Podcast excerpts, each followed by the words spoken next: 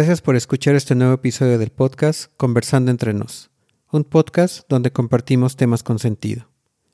En el episodio de hoy de Conversando entre nos, retomaremos la conversación sobre la llamada carrera espacial, pero ahora desde el punto de vista soviético, analizando las dificultades y logros que tuvieron para colocar el primer satélite creado por el hombre en la órbita terrestre y cómo es que lograron colocar al primer hombre en el espacio. Y sin más demora, comencemos con este episodio.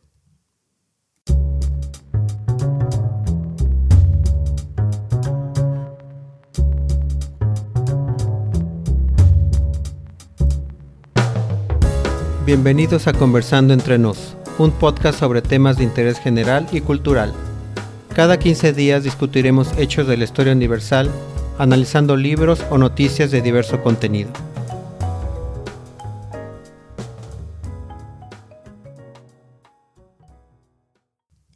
¿Qué tal amigas y amigos? Yo soy el Bruja y nuevamente les doy las gracias por su tiempo. Este episodio de la temporada 2 del podcast lleva por nombre Sputnik donde retomamos la conversación acerca de la carrera espacial entre Estados Unidos y la Unión Soviética, pero ahora desde el punto de vista soviético. En esta primera sección de este episodio comenzaré recordando un poco lo que conversamos y concluimos en el episodio de la Tierra a la Luna de este podcast, para después poder entrar de lleno en el análisis de esta carrera, pero desde el punto de vista soviético. Recordemos que en el episodio anterior conversamos que tanto los Estados Unidos como la Unión Soviética hicieron uso de tecnología nazi para poder llegar al espacio, siendo los Estados Unidos el país que abiertamente utilizó los conocimientos del físico alemán nazi Werner von Braun. También comentamos cómo la carrera espacial también fue una carrera armamentista entre ambos países, ya que los misiles balísticos intercontinentales usados por el ejército eran los mismos usados para llevar los objetos al espacio. Y finalmente concluimos que la Unión Soviética fue el verdadero ganador de esta carrera espacial virtual, ya que colocó al primer satélite y al primer hombre en el espacio, y mucha de la tecnología utilizada ahora es gracias a los descubrimientos rusos. Bien, ahora sí prosigamos con este episodio para conversar más a detalle sobre qué conmoción causó el lanzamiento del Sputnik, tanto a nivel social como de gobiernos, y lo que implicó poner al primer hombre en el espacio. Desmenuzaremos la historia como lo hemos venido acostumbrando en este podcast y regresaremos entonces en el tiempo al 4 de octubre de 1957.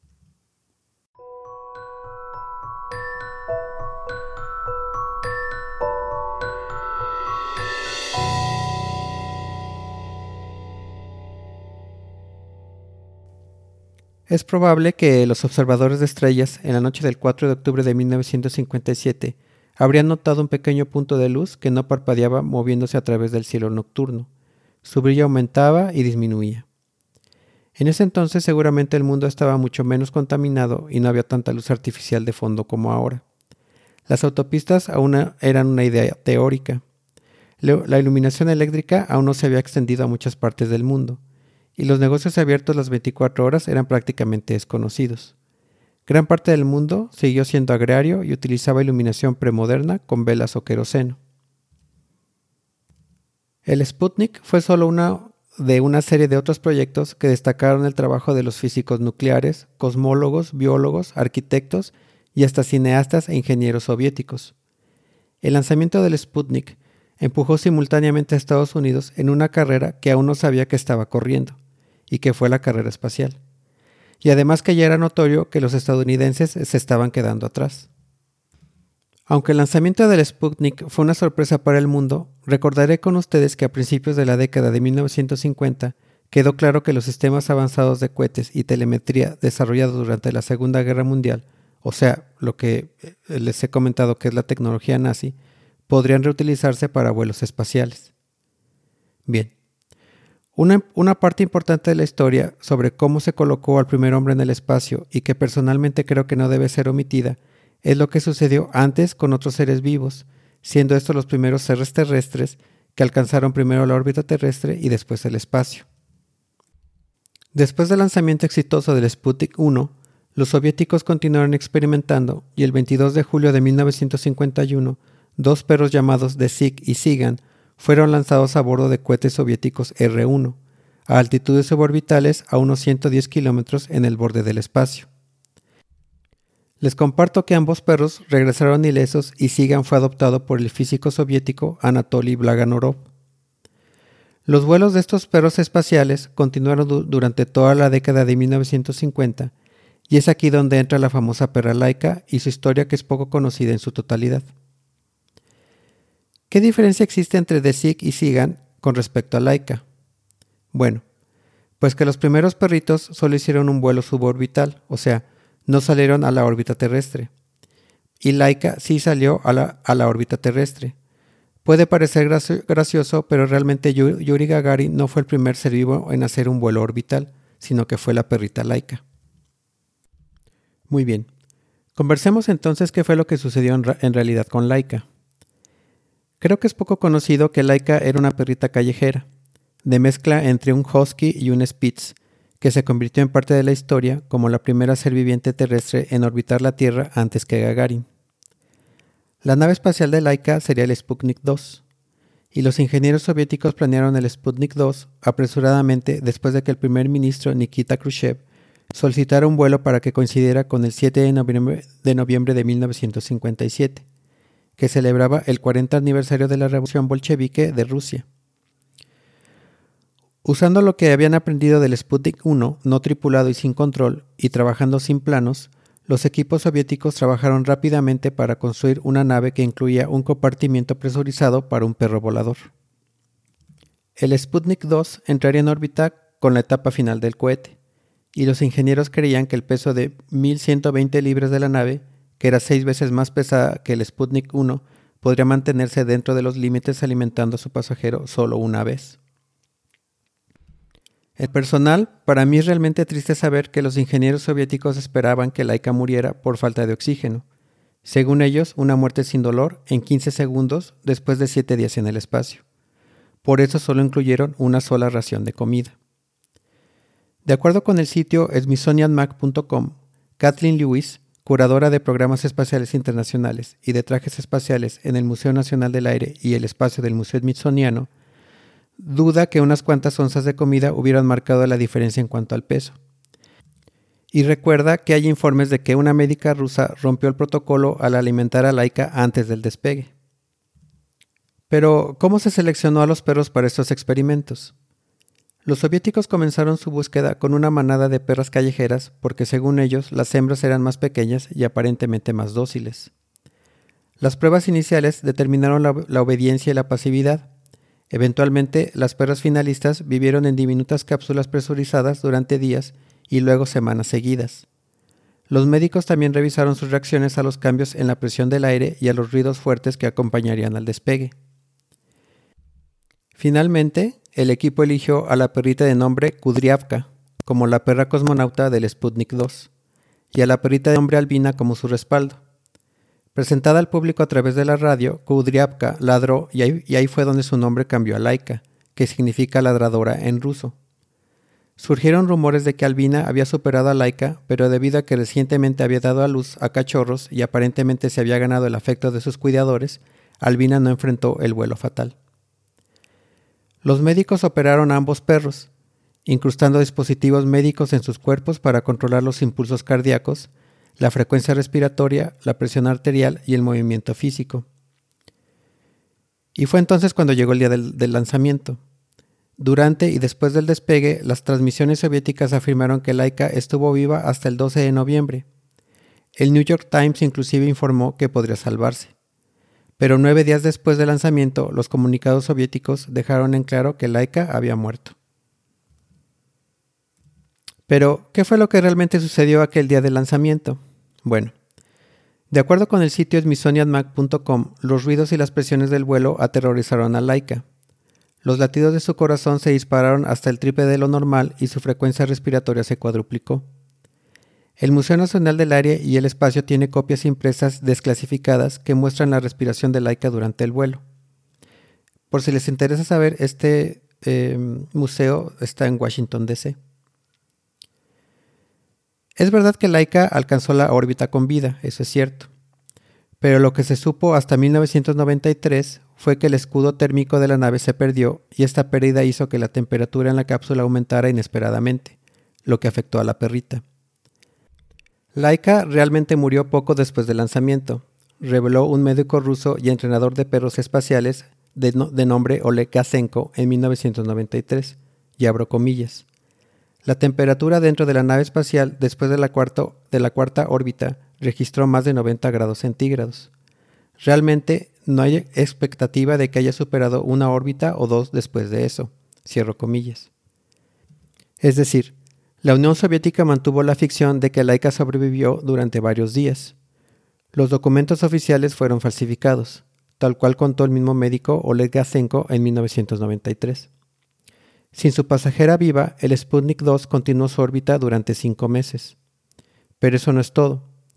Incluso si todo hubiera funcionado a la perfección, y si Laika hubiera tenido la suerte de tener suficiente comida, agua y oxígeno, de todos modos habría muerto. Cuando el satélite volvió a entrar en la atmósfera después de 2570 órbitas.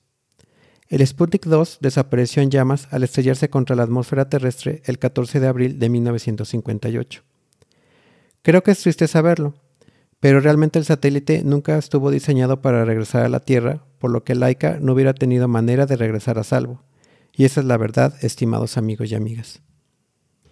¿Qué sucedió después con Laika en la historia universal? Bueno, a lo largo de los años, la pionera ha encontrado repetidamente una nueva vida en la cultura popular mucho después de su muerte hace más de 60 años. Por ejemplo, una película sueca de 1985 intitulada My Life as a Dog o Mi, vida como un perro retrató los temores de un joven de que Laika se hubiera muerto de hambre. También una banda de rock finlandesa se hizo llamar Laika and the Cosmonauts o Laika y los cosmonautas. En el 2015, Rusia inauguró una nueva estatua conmemorativa de Laika encima de un cohete en un centro de investigación militar de Moscú.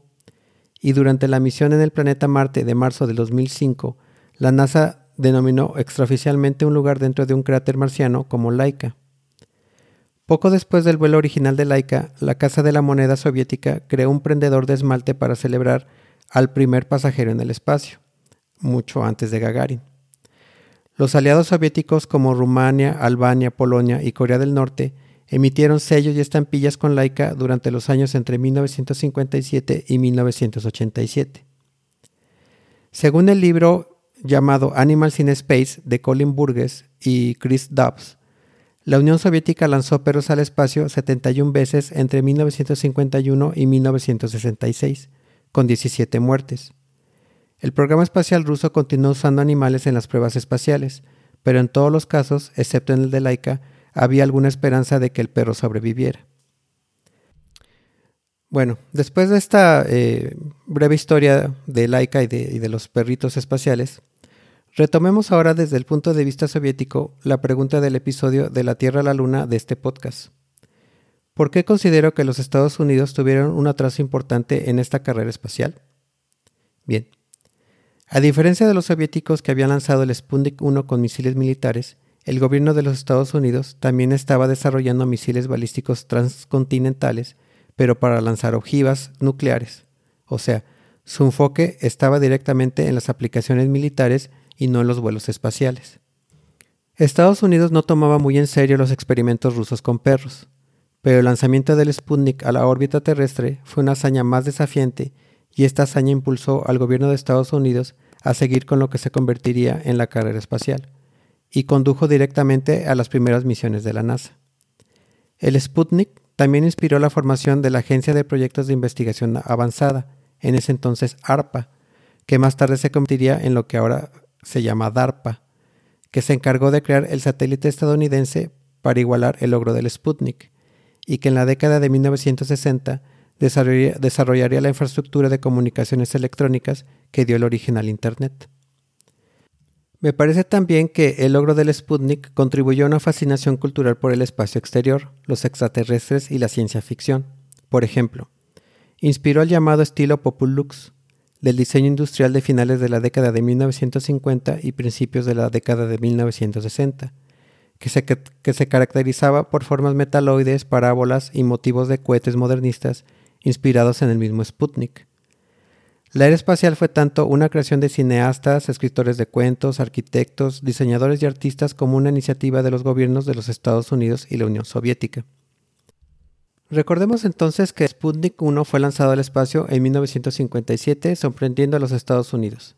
Y como decimos aquí en México, los soviéticos madrugaron otra vez a los estadounidenses cuando el 12 de abril de 1961 el cosmonauta Yuri Gagarin se convertiría en el primer ser humano en viajar al espacio exterior, solo tres semanas antes de que el cosmonauta Alan Shepard lo pudiera conseguir. O sea, les comieron el pastel. Antes de proseguir con la siguiente sección de este podcast, quiero mencionarles que si están interesados en la transcripción de este episodio, la pueden encontrar por la página web de Crispeta Productions en www.crispetaproductions.website. Y también por YouTube e Instagram pueden ver imágenes y videos sobre este episodio. Solo recuerden buscarme como Crispeta Productions en todas las plataformas y no se les olvide de darle like. Bien. De acuerdo con History.com, los soviéticos guardaron silencio sobre la misión de Gagarin hasta que regresó sano y salvo a la Tierra y luego transmitieron las noticias por todas partes a través de la Agencia Estatal de Noticias TAS. Y abro comillas. Alrededor de las 4 a.m., los teléfonos comenzaron a, vibrar en la costa este de los Estados Unidos, mientras los reporteros exigían respuestas de los funcionarios de la NASA al despacho de TAS. Cierro. Antes de este logro, Gagarin era solo un nombre, un piloto de la Fuerza Aérea Soviética previamente desconocido que se proclamaba como el primer explorador espacial. El 14 de abril, dos días después de su regreso a la Tierra, la Unión Soviética presentaba al cosmonauta al mundo en una reunión gigante en la Plaza Roja de Moscú, después de un desfile de 10 kilómetros por la ciudad y a la que asisten millones de ciudadanos soviéticos. Conversemos entonces lo que tuvo que suceder para que este hecho pudiera ocurrir y qué diferencias había entre la vida de los cosmonautas rusos y los astronautas estadounidenses. En lo profundo de un bosque, al noreste de Moscú, Lejos de la carretera principal a la ciudad y prácticamente escondido entre la nieve, se levantaba un pequeño y anticuado edificio de dos pisos. Un edificio sencillo, pero que alojaba una de las instituciones más secretas de la Unión Soviética. Su nombre en clave era Unidad Militar 26266, pero también era conocido por sus iniciales TSPK o el Centro de Entrenamiento de Cosmonautas traducido al español. Y fue aquí cuando el miércoles 18 de enero de 1961, dos días antes de la toma de posesión del presidente John F. Kennedy de Washington y el día de la selección de Alan Shepard como el primer astronauta de Estados Unidos, que seis hombres competían para ser el primer cosmonauta no solo de la Unión Soviética, sino del mundo. Al igual que los astronautas del Mercury 7 de la NASA en Langley, Virginia, los seis hombres soviéticos también estaban sentados en un salón de clases pero realmente las similitudes terminan ahí. Los soviéticos eran más jóvenes que los estadounidenses, tenían alrededor de 20 años y no 30. Todos vestían uniformes militares, no las camisas casuales de los pilotos del programa Mercury. Y descontando a Gus Grissom, todos eran visiblemente más bajitos, lo suficientemente bajos como para caber dentro de la cápsula esférica Vostok, que reemplazaba la ojiva termonuclear en la parte superior del misil R-7 que todos esperaban que algún día volara al espacio. Otra diferencia con el proyecto del Mercury 7 era que los pilotos soviéticos no esperaban una decisión inminente sobre quién volaría primero. En cambio, estaban sentados en un examen. Más tarde ese día, cada uno de ellos serían interrogados por un comité responsable de su formación. El mismo comité ya había evaluado su desempeño el día anterior en un rudimentario simulador de la cápsula Vostok. Este simulador, que era el único en la Unión Soviética, se le conocía con el nombre Código 52 en números romanos, y también fue conocido como el Instituto de Investigación de Vuelo Gromov. En 1968, el edificio en el bosque cambiaría su nombre a Ciudad Estrella, y toda esa área en particular era conocida como Villa Verde, posiblemente debido a los árboles que la rodeaban. Cuando se estableció el nuevo centro de entrenamiento de cosmonautas el 11 de enero de 1960, Villaverde fue elegido como el mejor sitio para su construcción. Y es que según los textos tenía muchas ventajas. Estaba protegido por un bosque y no estaba lejos de Moscú. También estaba a solo unos pocos kilómetros de la base aérea de Kalovsky, que era la base aérea militar más grande de la Unión Soviética. Y estaba cerca de lo que se conocía como OKB-1, que era la planta secreta de diseño y producción en Kaliningrado, donde se estaban construyendo las cápsulas Vostok. Los seis hombres soviéticos habían estado entrenando durante 10 meses desde marzo de 1960. También habían utilizado otros centros anónimos en Moscú y continuaron haciéndolo después. En los años siguientes, muchos de ellos se mudarían a los bosques residenciales especialmente construidos en la ciudad estrella. Pero en enero de 1961 vivirían cerca de la base aérea de Kalovsky y en departamentos muy básicos. Como pueden escuchar, amigos y amigas, los soviéticos estaban muy lejos de la cómoda casa de Alan Shepard en los frondosos suburbios de Virginia Beach, y de hecho, muy lejos de cualquier cosa que los astronautas estadounidenses y sus familias hubieran soportado voluntariamente. Tampoco había mucha publicidad en Moscú. Nadie en Kalovsky, fuera de su círculo cerrado, sabía por qué los seis hombres estaban allí o para qué se estaban entrenando. Tampoco sus padres, sus amigos o sus antiguos compañeros de la Fuerza Aérea. Incluso sus propias esposas no se animaron a hacer demasiadas preguntas. A diferencia de los del Mercury 7, que eran famosos no solo en todo Estados Unidos, sino también en el mundo, los seis hombres soviéticos solo existían en las sombras. Había otra diferencia clave con la tripulación del Mercury 7.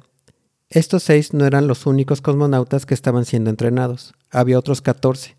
En un proceso de selección aún más despiadado del que sufrieron los astronautas estadounidenses, 20 hombres habían sido elegidos de un grupo inicial de casi 3.500 pilotos militares. El programa espacial soviético tenía la ambición de conquistar el cosmos, o al menos la parte que rodea la Tierra, y necesitaban la mano de obra para hacerlo. Los 20 hombres habían comenzado su entrenamiento en la primavera de 1960. Solo dos meses después de que el primer ministro soviético, Nikita Khrushchev, ordenara a sus ingenieros espaciales a que, y abro comillas, deberían apuntar rápidamente al espacio. Hay niveles amplios y completos de trabajo en los Estados Unidos y podrán superarnos. Cierro comillas. Para entonces, los astronautas del Mercury 7 ya llevaban entrenando casi un año. Los soviéticos necesitaban ponerse al día rápidamente y estos 20 cosmonautas fueron la respuesta. Todos los hechos estarían ocultos o tergiversados por los rusos deliberadamente. Los cohetes, las cápsulas, los diseñadores, los ingenieros, los centros de entrenamiento y los lugares de lanzamiento, y por supuesto, los propios cosmonautas, todo permanecería puerta cerrada y en secreto total.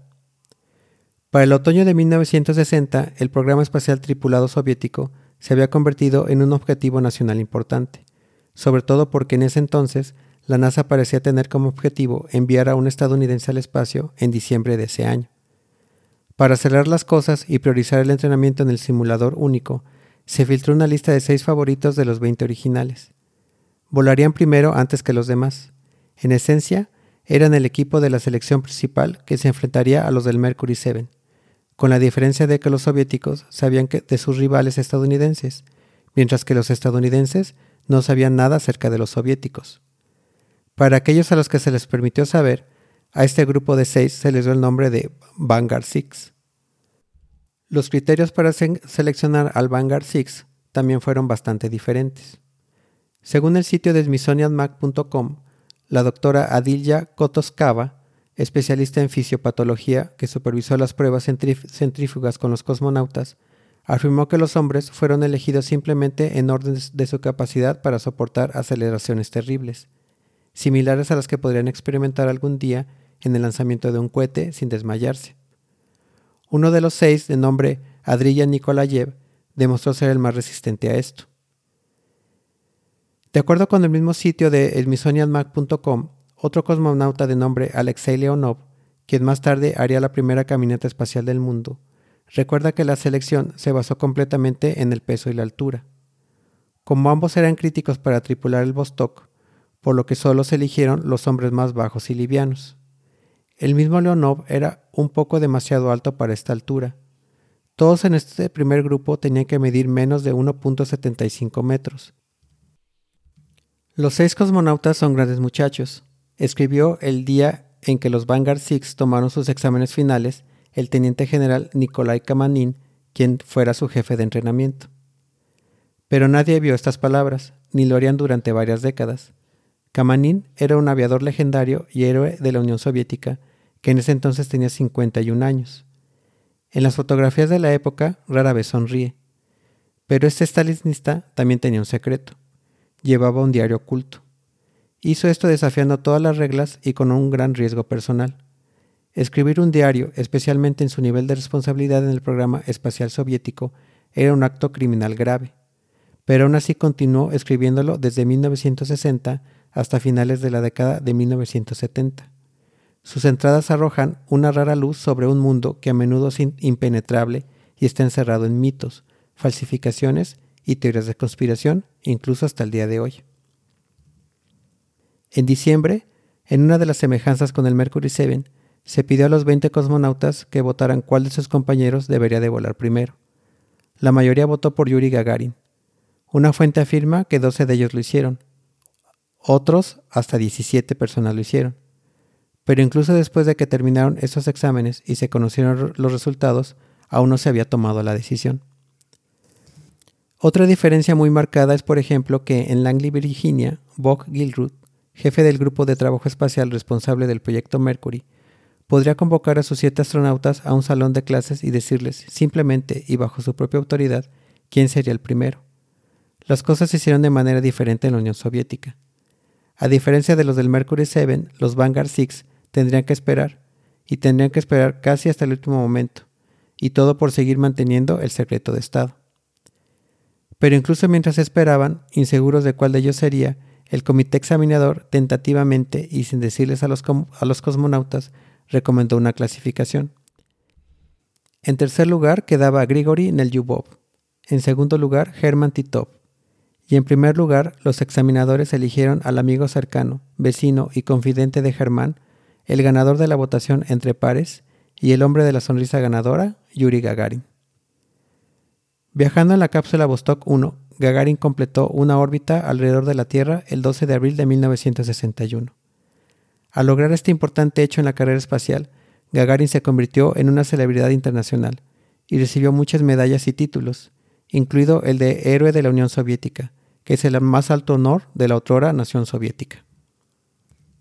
¿Cómo fue que afectaron a los Estados Unidos tanto el lanzamiento del Sputnik 1 como la hazaña de Yuri Gagarin en conseguir ser el primer hombre en el espacio? Bueno, en primer lugar, los funcionarios del gobierno estadounidense, que seguramente se contaban entre los contemporáneos anónimos que Pravda decía en su nota, quedaron callados. Aunque tanto los soviéticos como los Estados Unidos habían estado preparando programas de cohetes de larga distancia desde principios de la década de 1950, definitivamente el lanzamiento del Sputnik tomó por sorpresa a la administración del presidente Eisenhower, aunque abiertamente no lo quisieron aceptar. Eisenhower trató de restarle importancia a la noticia, describiéndola, y abro comillas, como una pequeña pelota en el aire. Cierro comillas. De acuerdo con el sitio historynet.com, uno de los asistentes presidenciales de nombre Sherman Adams quiso adoptar una postura aún más desdeñosa. Bromeó diciendo que los satélites estadounidenses se usarían para investigaciones legítimas y no para competir en lo que él llamó un juego de baloncesto en el espacio exterior.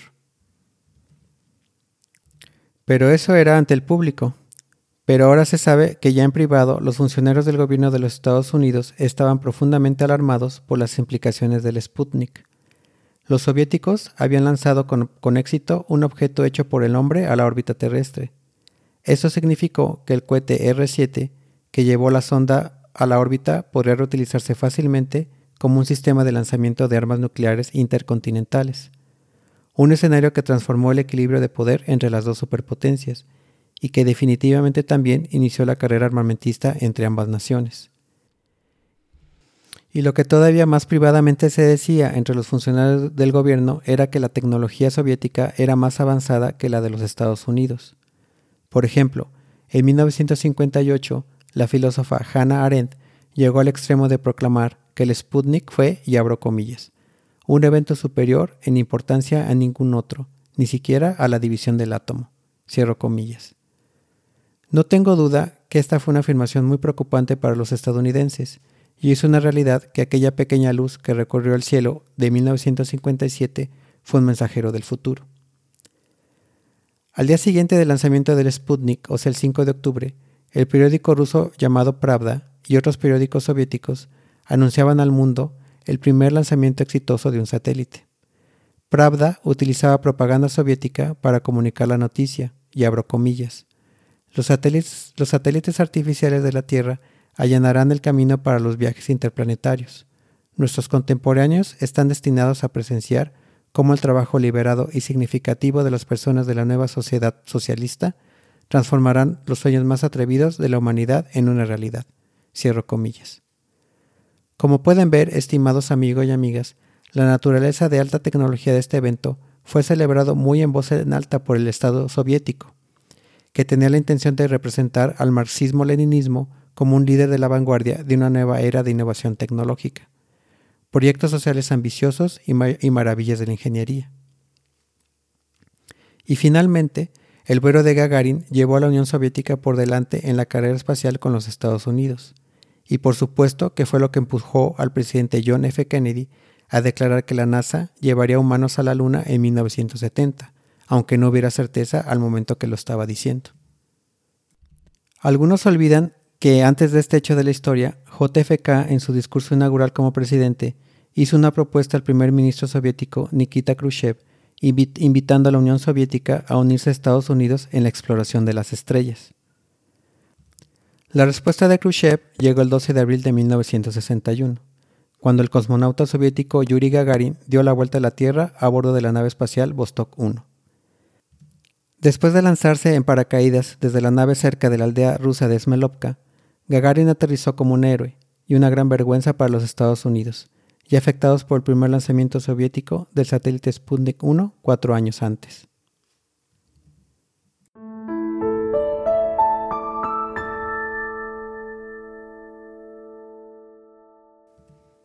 Muy bien amigos y amigas, recordemos que en este episodio conversamos sobre las implicaciones políticas de la puesta en órbita del Sputnik 1 y cómo los perros fueron una parte importante de los experimentos soviéticos, conociendo más a detalle la triste historia de la perrita laica. También conversamos a detalle las diferencias entre los equipos del Mercury 7 y del Vanguard 6 y cómo fue que Gagarin fue seleccionado entre varios soldados para finalmente ser el primer hombre en llegar al espacio. Podemos concluir, estimados amigos y amigas, que con la información compartida en este episodio, que la hazaña de Gagarin detonó en gran medida la llegada de los Estados Unidos a la Luna, al poner de manifiesto el poderío soviético en términos de cohetes balísticos y experimentación espacial. Khrushchev se jactó de la victoria soviética sobre su rival los Estados Unidos. Gagarin fue agasajado, celebrado y alojado en los mejores hoteles que el país soviético podía ofrecer. Se le permitió regresar al servicio activo después de pasar un tiempo como delegado del Soviet Supremo. Murió en 1968, en lo que las autoridades soviéticas describieron como un vuelo de entrenamiento de rutina, solo siete años después de esa hazaña. Ahora se sabe que un frustrado JFK, al darse cuenta de que Estados Unidos tendría que encontrar otro evento en la carrera espacial en el que competir, envió un memorando a su vicepresidente Lyndon Johnson preguntando, y abro comillas, ¿tenemos alguna posibilidad de vencer a los soviéticos? ¿Poniendo un laboratorio en el espacio, o por un viaje alrededor de la Luna, o por un cohete para ir a la Luna y volver con un hombre? Se sabe ahora también que Johnson consultó con la NASA y regresó con un precio proyectado de 20 mil millones de dólares. Luego Kennedy se dirigió a la nación y dijo, y abro comillas, Vamos al espacio porque cualquier cosa que la humanidad deba emprender, los hombres libres deben compartirla plenamente.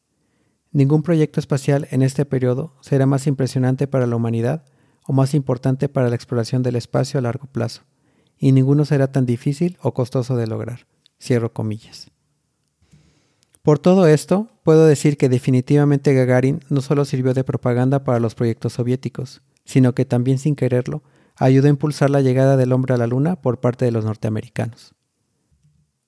Gracias por su tiempo en esta segunda temporada de Conversando entre nos.